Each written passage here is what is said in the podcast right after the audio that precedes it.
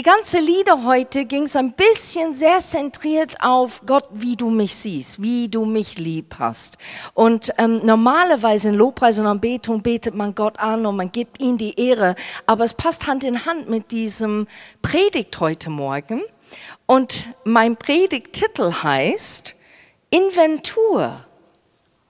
Wie man so schön sieht an diesem Bild, da ist einer, der steht vor diese ganze Grafiken und Prozenten und denken, hm, wie geht es weiter? War es gut? War es nicht gut?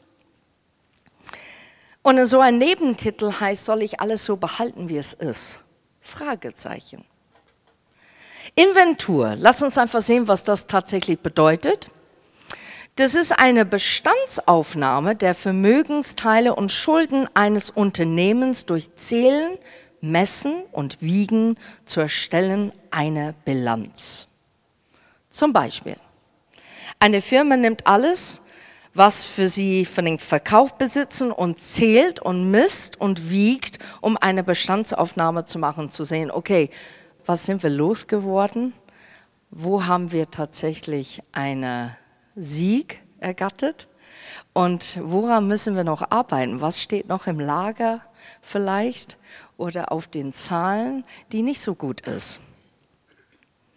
Oder ein Bank schaut ihre Geschäfte des Jahres an, damit sie sehen können, wo sie Profit oder wo sie Verlust erzeugt haben in dem Jahr. Und vielleicht sitzt du hier und sagst, ja super, Kerstin, was hat das mit mir zu tun? Ich habe doch, bin nicht selbstständig, ich habe keine Firma selber. Aber Inventur finde ich ein grandioses Wort eigentlich für sich selber. Wir sollen Inventur an uns selber machen.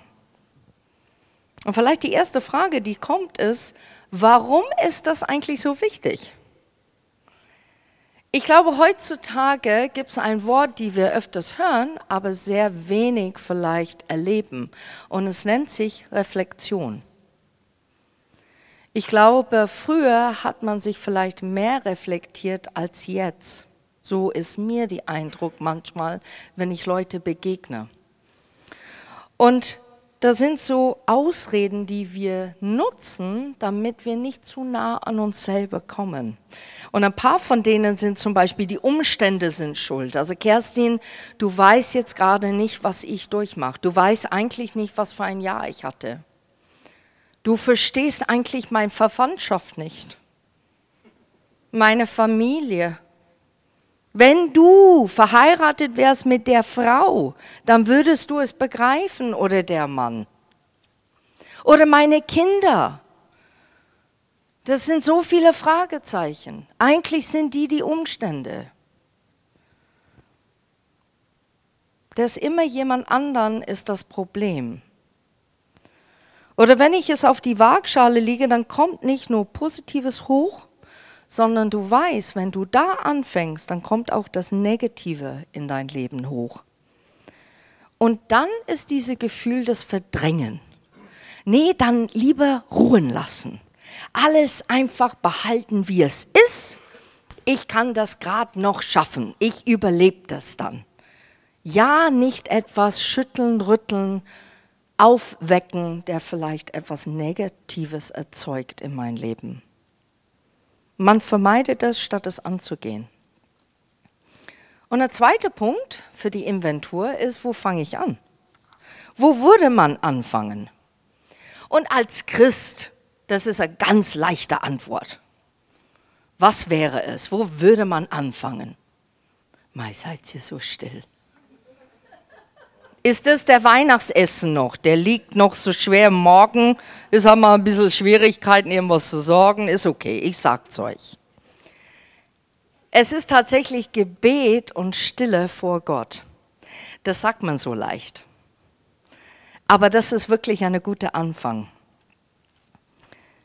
Das ist unsere Quelle unseres Lebens, wirklich zu erkennen, wo wir unsere Inventur anfangen sollen.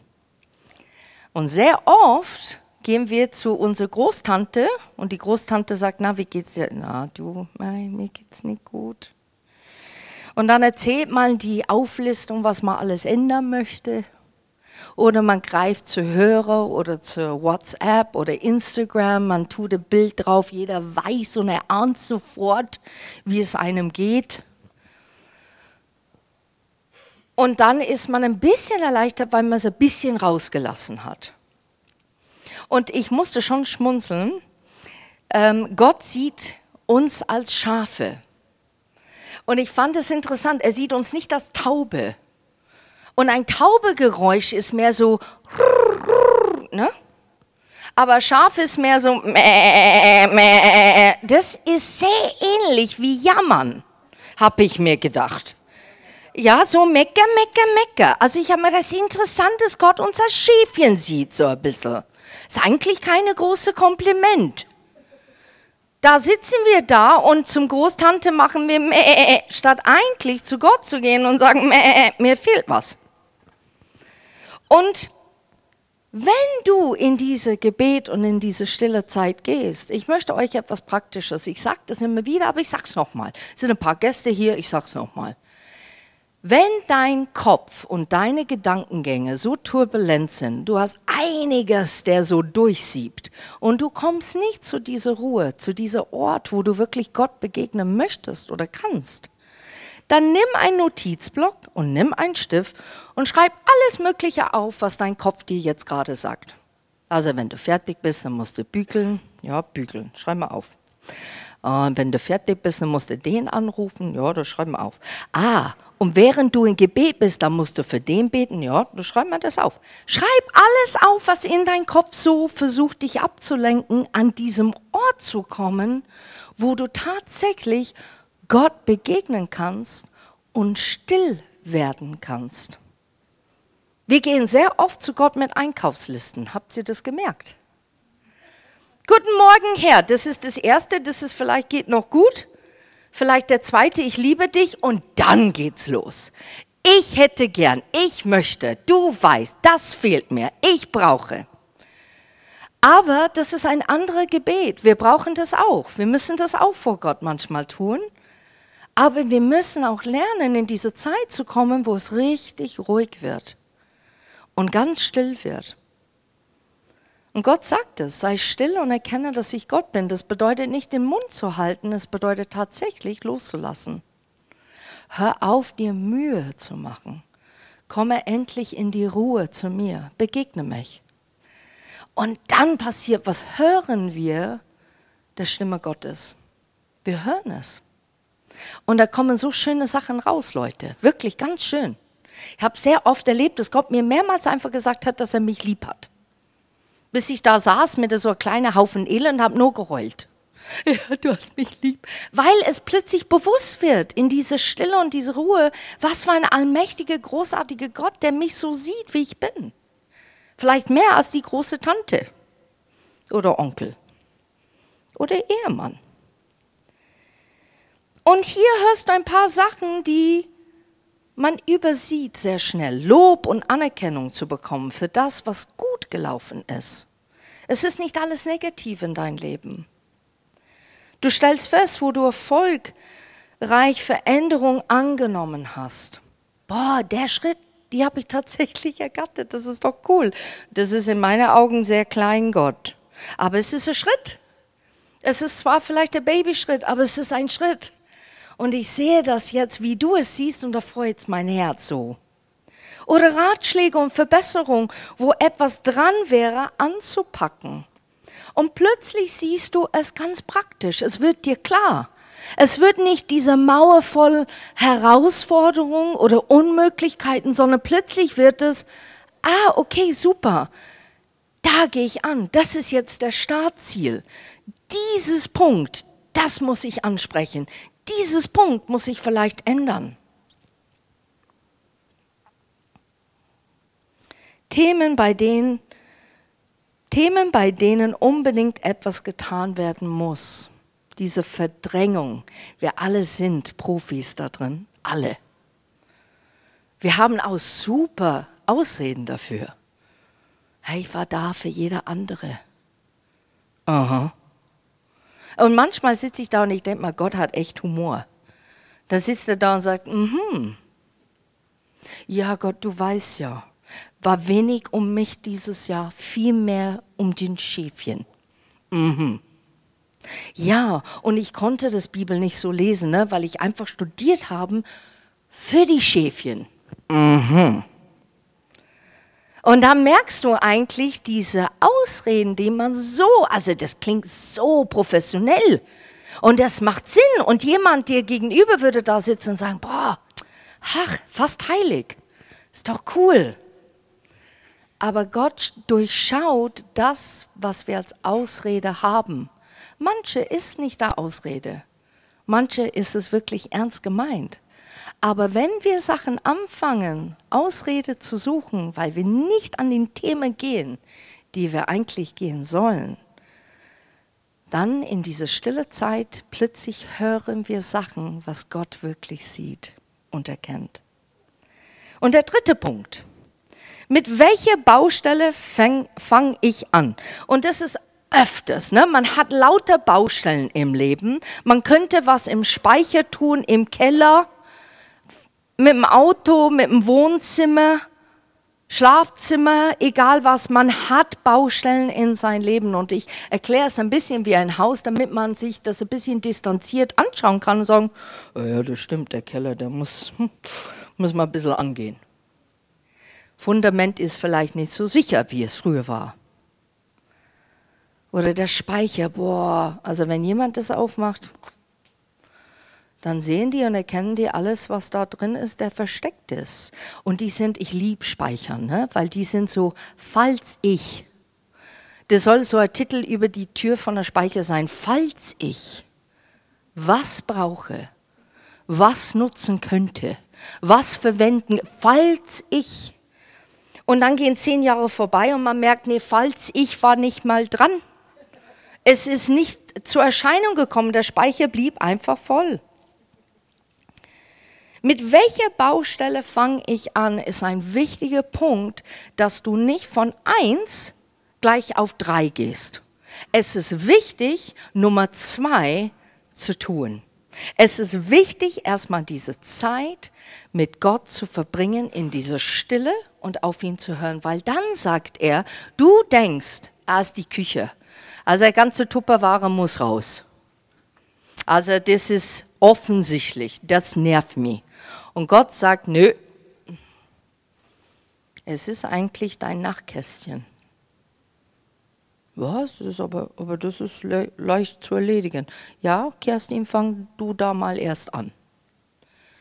Und wir übersehen Dinge, weil wir denken, ah, das ist leicht zu erledigen oder wir übersehen es, weil es so klein ist. Aber vielleicht diese kleine Puzzleteil ist eine Kettenreaktion auf die nächste Baustelle, die du angehen solltest. Aber du hast es übersehen, weil du Punkt 2 nicht gemacht hast. Punkt 2, suche Gott. Komm in die Stille, höre, was er sagt. Ich finde, wir sind super in eigener Kraft Sachen zu machen. Wir fangen Sachen an und denken, Gott ist einfach mit uns, weil, weil Gott lebt mit uns. Ne? Gott ist in uns. Wir hören, das Größte ist derjenige, der in mir ist als derjenige, der in der Welt ist. Ja, Gott ist immer dabei. Aber ich glaube manchmal, Gott ist manchmal sehr still, weil er sagt, oh, ich warte, bis du kommst. Du musst richtig in diese Ruhe hineinkehren, bevor ich dir etwas offenbaren kann oder dir wirklich etwas zeigen kann. Du bist so voller Hektik und Stress und du, du machst und du tust und du machst und du tust und du hast kleine Erfolgserlebnisse. So ist es nicht. Und du denkst durch diese Erfolgserlebnisse, das muss es sein, das ist der richtige Weg. Dennoch hat es dann noch länger gebraucht oder gedauert, weil du einfach Gott nicht richtig gesucht hast, reinzukommen in den Bereich. Gott überfordert nicht. Er kennt unser Tempo und auch unsere Kapazität. Jemand hat das gebetet heute, unsere Kapazität. Gott kennt unsere Kapazität, das liebe ich. Er vergleicht uns auch nicht. Und wir vergleichen zu schnell. Ah, wenn ich wirklich ein guter Christ bin, dann muss ich, ne? Und dann, mm, ah, mm, uh, ja, ja, dann bin ich doch keine. Weil wir vergleichen uns an das, was wir sehen, statt das, was wir lesen. Statt das, was wir hören, direkt von Gott. Meistens sind seine Pläne Schritt für Schritt. Und das ist gut so, weil wir meist alles gleich auf einmal machen wollen. Das stimmt, oder? Du erkennst was und du sagst, ja super, dann pack mal das jetzt an. Und dann gebe ich so, also ich sage Leute, die sehr strukturiert sind. Vielleicht bist du nicht so. Leute, die strukturiert sind, die haben einen Plan. Von A bis Z, wir fangen an und wir machen jede Etappe so. Und dann kommen wir zum Ziel. Diejenigen, die vielleicht ein bisschen künstlerisch begabt sind, die leben in den Tag hinein, sind froh, dass der Tasse Kaffee gefüllt ist mit Wasser nachher, damit es nicht die Flecken verursacht. Die haben ihr Ziel erreicht. Aber egal welche Ziel du hast, trotz allem vergleichst du dich unbewusst und auch manchmal sehr bewusst. Du schaust andere an und du siehst, wie die Erfolg haben in einem Bereich und du denkst, das brauche ich. Eigentlich muss ich das auch haben. Doch wenn wir Gott suchen, bekommen wir, was von ihm wichtig wäre und sein Plan für uns, statt unsere eigenen genialen Ideen umzusetzen. Unsere Ideen sind nicht schlecht. Die sind sogar manchmal echt genial. Und du wirst manchmal auch Bestätigung dadurch kriegen. Ja, ist ja super. Ist ja geniale Idee. Ja, dann mach das mal. Und dann war das doch da nichts. Ich gebe euch ein Beispiel, zum Beispiel auf einen Mensch. Du siehst jemand, der ist wütend und laut und jeder ist einverstanden und sagt, ja, diese Person braucht einen Kurs, wie sie leise und vernünftig in dem Alltag mit anderen umgehen kann. So, jetzt haben wir das schon. Schublade reingesteckt, diese Person offensichtlich, was das Person fehlt, das und das und das braucht das Person, Lösung schon vorhanden. Aber diese Person geht in Gebet zu Gott. Und Gott sagt plötzlich, ich sehe dich. Ich nehme dich ernst. Du brauchst dich nicht so ungerecht behandelt zu fühlen, so wie früher. Denn ich bin gerecht und weiß, was du durchgemacht hast. Und dieser Mensch hört das, was Gott sagt, und plötzlich weiß man, Gott nimmt mich ernst, Gott nimmt mich wahr. Ich muss nicht immer laut sein. Ich muss nicht immer forsch sein. Ich muss nicht immer wütend sein. Ich muss mich nicht immer in alte Schemen reinfallen, weil ich fühle mich so ungerecht behandelt. Und wir alle kennen diese Dinge. Plötzlich kommt irgendwas hoch und man sagt, oh, das war in der Kindheit. Das sagt man nicht. Aber in der Kindheit hat man es vielleicht erlebt oder hat man es erlebt in seiner alten Firma oder mit einer Verwandtschaft oder einer Freundschaft und plötzlich starrt es dir richtig ins Gesicht und dann die Emotion ist genauso, wie es früher war. Und man denkt, ich werde ungerecht behandelt, weil dieses Gefühl früher das auch dir gesagt hat. Und in dem Augenblick Gott sagt, hey, ich sehe dich. Es ist nicht wie früher, ich nehme dich wahr, ich nehme dich auch ernst. Plötzlich kann man Dinge loslassen. Plötzlich kann man in den Alltag hineingehen und sagen, boah, Gott sieht mich. Ich muss nicht wütend auf jeder sein. Oder du hast zum Beispiel jemand, der sehr schüchtern ist und hat keinen Mut. Die scheuen sich, etwas Neues anzupacken. Und da würde man denken, diese Person hat viele Ausreden, ist faul und möchte nichts machen. Das ist auch offensichtlich, geht auch so in eine Schublade. Aber dann diese Person geht ins Gebet zu Gott und Gott sagt zu denen, ich sehe dich und ich glaube an dich. Ich stelle dir Kameraden oder Kameradinnen zur Seite und gemeinsam mit mir und ihnen wirst du erschaffen. Du wirst Stück für Stück auf dem Wasser gehen können, weil ich werde Leute an deine Seite stellen, die dich ermutigt die sagt, go for it. Halte nicht zurück. Schaut alles, als ob man stehen bleiben sollte. Schaut offensichtlich aus, als ob man eigentlich rückwärts gehen sollte. Und plötzlich hast du Leute an deiner Seite, die sagen, hey, ich bete für dich. Ich lasse dich nicht los im Gebet. Und weißt du was, du kannst mich einmal die Woche anrufen und wir telefonieren und wir sehen, wie dieser Schritt einfach offensichtlicher wird. Nummer vier. Welche Verluste habe ich erzeugt durch meine eigenen Wege, statt Gottes Wege zu gehen? Oh, da zwickt's jetzt wieder, ne? Ah, da zwickt's manchmal gewaltig. Verluste. Gott, sind da viele? Und manchmal, es sagt, die kleine Füchse verderben die Weinberg. Steht sogar in der Bibel, das wusste ich auch. Ich wusste es nicht auf Deutsch so, ne? So, genau. Und die sind diese kleinen Dinge, die nagen und man sieht nicht, dass das ein Verlust ist, weil es nur ein kleiner Riss, ein kleiner Riss, ah, kleiner Loch. Ah, geh mal weiter. Aber die sind tatsächlich Verluste in dein Leben. Und hier ist es wichtig, im Gebet auf seine Stimme zu hören und sein Wort zu lesen, damit ihr nächster Schritt ein Volltreffer wird. Ist das nicht super? Ich gehe in Gebet, weil es ein Volltreffer wird. Nicht, weil ich, oh Herr, ich jammer wieder, bäh, ich bin's wieder. Sondern man jammert, man legt es vor Gott und sagt, oh, die Risse, die Löcher, weißt du, manche Dinge habe ich komplett vergessen. Ich hatte eine Zeit, ich habe wirklich, oh, Zeit mit Gott gehabt und ich habe gesagt, Herr, war da irgendwas, der nicht okay war heute, dass ich absolut übersehen habe? Oh, da kamen einiges zu Vorschein. Da hat's gezwickt. Und da musste ich manchmal Leute telefonieren. Ich habe gesagt, du, es tut mir echt leid, ich wollte das nicht so sagen. Ich glaube, mein Ton war wirklich daneben. Oh ja, Kerstin, ja, danke, ja. Hab ich auch gedacht, hattest du einen schlechten Tag? Hm. Ich habe gesagt, du, ich war in Eile, aber das ist eine Ausrede. Es war nicht in Ordnung, wie ich mit dir geredet habe. Tut mir echt leid. Oder da kommt irgendwas, das du übersehen hast, jemand, zu sagen, ich werde auf alle Fälle bei dir äh, melden, ich melde mich bei dir und dann hast du es komplett vergessen. Ich sage das auch in der Gemeindeleben. Ne? Leute kommen auf dich zu am Sonntag und sagen dir was. Und dann sage ich, du kannst mir Gefallen tun. Schreib mir WhatsApp oder mail mir das. Weil ich will es nicht vergessen, aber sofort, dass ich hier rausgehe, passiert irgendwas und dann ist es, ist es weg und nicht mit Absicht. Ihr seid wichtig für mich, aber man tut es, man vergisst Dinge. Wir alle erleiden Verluste in verschiedenen Formen.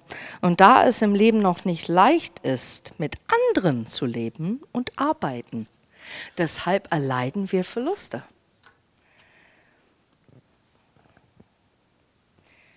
Wenn du schon das erste Punkt gemacht hast und du hast Reflexion gelernt, dann kommen solche Fragen in dir hoch. Muss ich jemand vergeben oder um Vergeben bitten? Soll ich etwas sofort aufhören zu tun, was ich immer wieder tue, der nicht okay ist? Gott, habe ich erlaubt eigentlich, dass du mich vergibst? Ich sage das immer und ich sage das auch andere, aber glaube ich es wirklich für mich? Hast du mich jetzt gerade vergeben über diese Stelle? Oh, ich stolpe immer wieder darüber. Das Loch wird manchmal größer. Aber ich gehe zu dir und ich bete um Vergeben und du vergibst mir. Und jetzt nehme ich das wirklich an im Glauben. Ich nehm, manchmal braucht man echt Glauben, zu glauben, dass Gott dich vergeben hat. Und ich glaube, das Schwierigste ist, kannst du dir selber vergeben. Kannst du dir selber vergeben, was du getan hast? Egal ob klein oder groß. Wir verdammen uns sehr, sehr schnell. Jetzt komme ich zum letzten Punkt heute. Seid ihr alle noch da? Ja, super, ist ja schön. Fünfter Punkt. Wo war ich erfolgreich dieses Jahr? Ja, das ist ja toll, ne? Das ist jetzt, kommt der Profit rein. Ach, da können wir uns freuen. Was war sichtbar? Was war sichtbar in meinem Leben? Wo war dieser Profit vorhanden? Und am Anfang, und jetzt kommt's, jetzt ist der kleine Haken, natürlich sieht man diese Veränderung nicht, weil es im Innersten erstmal abläuft. Aber durch die gute Frucht, die dann nach und nach hervorkommt, wird es irgendwann sichtbar. Und ich liebe dieses Satz auf Englisch. God always does something in you before he does something through you. Und auf Deutsch heißt es, Gott tut immer etwas in dir, bevor er etwas durch dich tut. Der fängt immer bei dir, in dir an. Nicht das Äußerliche, das interessiert ihn nicht. Er fängt mit das Innerste an. Und dann auf einmal, wenn Sachen Klick machen und Veränderung, wirklich kleine Babyschritte auf Babyschritte, Babyschritte, und dann schaut man zurück und sagt, puh, schon eine Leistung, ja, das ist ein Profit. Dann erkennt man und sieht man, oh, du hast vieles eigentlich in mir getan. Wir müssen aufhören, so selbstkritisch zu sein, dass wir nur die Mängel immer sehen. Habe keine falsche Demut. Ich? Ich habe keine falsche Demut. Höre, was Gott über dich spricht und was du gut gemacht hast und freue dich darüber. Ich frage Leute, wenn die zu mir kommen, die haben vielleicht irgendwas auszutüfteln. Dann sage ich, schreib mal deine Schwächen auf. Boah, die schreiben und die schreiben und die schreiben. Ich sage, ja, und jetzt schreib mal, was du gut gehen kannst. Ja, bin fertig. Das sind deine Stärken. Ja, sind so ein oder zwei. Eigentlich, nein, ich radiere eins, also eins. Weil man so selbstkritisch ist. Und weil man das nicht annehmen kann, nein, eigentlich habe ich tolle Stärken. Ich habe echt gute Sachen, die in mir sind, die andere tatsächlich gebrauchen können. Andere werden dich auch loben, das liebe ich im Christentum. Jemand kommt auf dich zu, das hast du super gemacht. Der Herr. Ich habe das so oft erlebt, wirklich bei Leuten, und dann sage ich, der Herr? Der Herr.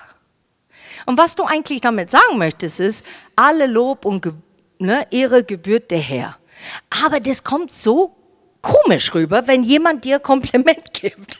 Das hast du gut gemacht der Herr. Und die, die, ich liebe diese Bewegung auch, der Herr. Und dann denke ich mal, oh, jetzt sind wir andere Sphäre jetzt gerade. Du darfst Dankeschön sagen. Du darfst Lob annehmen. Wisst ihr, dass wir Lob brauchen? Und ich wünsche es von Herzen, dass wir eine Gemeinde sind, wo Leute sagen, boah, ich bin hier reingekommen und ich habe echt echtes Lob bekommen. Nicht, ah, grüß dich, guten Morgen, Werner. So, jetzt liebt deine Haar. Weißt du, dass man versucht, irgendwas Komplimente, äh, Werner packt es, deshalb habe ich es gesagt. Aber, aber dass man irgendwas sucht, weil man nett sein muss, ist falsch. Das ist falsch. Man, man soll wirklich von Herzen Leute loben. Oh, dein Armung tat echt gut heute. Ah, wie du mich angelächelt hast, ah, ich wusste, ha, jetzt bin ich nicht so müde, wie ich vorher war. Oh, du hast mich gesehen, tatsächlich war da und du warst da und du hast mich gesehen. Vielen Dank. Es gibt tausende Dinge, wo wir einfach Menschen loben können. Und wir dürfen das tatsächlich machen und wir müssen das lernen zu tun. Wie oft in meiner Familie sitze ich da und bewundere meine Kinder oder meinen Mann und ich denke, boah, das haben die so toll gemacht. Boah, die sind einfach fast vollkommen. Fast vollkommen. Da kommen Dinge in meinen Kopf und die kommen nicht aus meinem Mund. Weil dann plötzlich ist irgendwas anderes im Gange, man ist wieder aktiv und man hat es vergessen zu sagen. Wie oft brauchen wir tatsächlich Lob? So freue dich, wenn du Lob bekommst. Und wie sollst du dein Herz bewahren, damit du dein Ego nicht zu groß ist, ne? dass du nicht mehr durch die Tür kommst durch den Lob? Und jetzt kommt's, der Herr. Das ist in dem Moment, dass man eigentlich dann sagt, man geht nach Hause und sagt, boah Gott, das tat so gut, das war so cool, wie das abgelaufen ist. Und ich habe so viel Anerkennung dafür äh, gekriegt und ich habe mir echt Mühe gegeben auf dem Punkt und Leute haben es gesehen. Und Gott, ich danke dir, dass du mir diese Idee gegeben hast. Ich danke dir, dass du meine Inspiration bist. Und weißt du was? Ich gebe dir jetzt das Lob. So bewahrst du dein Herz und so bewahrst du deinen Kopf, damit es nicht groß wird. So dann hast du diese Balance, dass Gott immer wieder dabei ist, in dein Leben Sachen zu tun. Danke ihm und bete ihn dafür an, dass er dich so zu einer großartigen Jünger Jesu gemacht hat. Freue dich darüber. Und jetzt kommt der einzige Bibelstelle heute. Lass dieses Buch des Gesetzes nicht von deinem Mund weichen, sondern forsche darin Tag und Nacht, damit du darauf achtest, alles zu befolgen, was darin geschrieben steht. Denn dann wirst du gelingen haben auf deinen Wegen und dann wirst du weise handeln. Habe ich dir nicht geboten, dass du stark und mutig sein sollst? Sei unerschrocken und sei nicht verzagt, denn der Herr, dein Gott, ist mit dir überall, wo du hingehst. Ist das nicht cool? Das war nicht nur für Josua, das war für uns auch. Sei stark, sei mutig. Geh auf dem Wasser, aber geh mit ihm. Bleib stehen, aber bleib stehen mit ihm. Höre zu, aber höre zu, was er zu sagen hat zu dir. Und wenn du Inventur machst, sitze heute nicht hier und denk, ja, Gott sei Dank, jetzt ist es einmal im Jahr geschehen, mehr müsst ihr nicht machen. Tut mir leid, falsch gedacht. Man sollte mindestens Inventur, jetzt schmeiße ich das da raus, mindestens dreimal im Jahr tatsächlich sowas machen. In einen Ort zu gehen, einfach für dich und sagen, oh, was läuft gut, was ist nicht gut. Gott, wo bin ich stehen geblieben? Wo habe ich dich vergessen und dich einfach gelassen habe? Ich bin einen anderen Weg gegangen. Wo muss ich mehr zuhören? Reflexion, still vor Gott, bete. Was müsste ich ändern? Ich möchte Profit und nicht Verluste erzeugen. Lass uns einfach beten.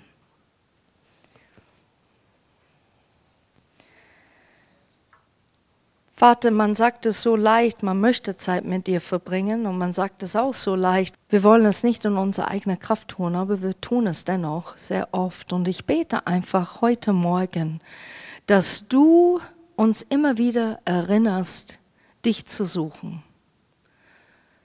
Auf uns zu schauen, bevor wir auf jemand anderen schauen. Und erlauben, dass du zu uns sprichst. Ich danke dir, dass wir vergessen nicht das Gute, der schon in uns ist und schon sichtbar geworden ist. Ich danke, dass du uns hilfst mit unseren Schwächen und dass wir nicht so selbstkritisch sind, sondern dass wir wirklich alles vor dir legen. Ich bete für jeder Einzelne, dass dieses zukünftige Jahr gut anfängt, mit einem Bewusstsein, dass du mitgehst, dass du bei uns bleibst und dass du uns nie verlässt. Auch wenn wir verzagen, auch wenn wir Dinge machen, die nicht in Ordnung sind. Du bist der Gott, der sehr, sehr nah ist an unser Herz. In Jesu Namen. Amen.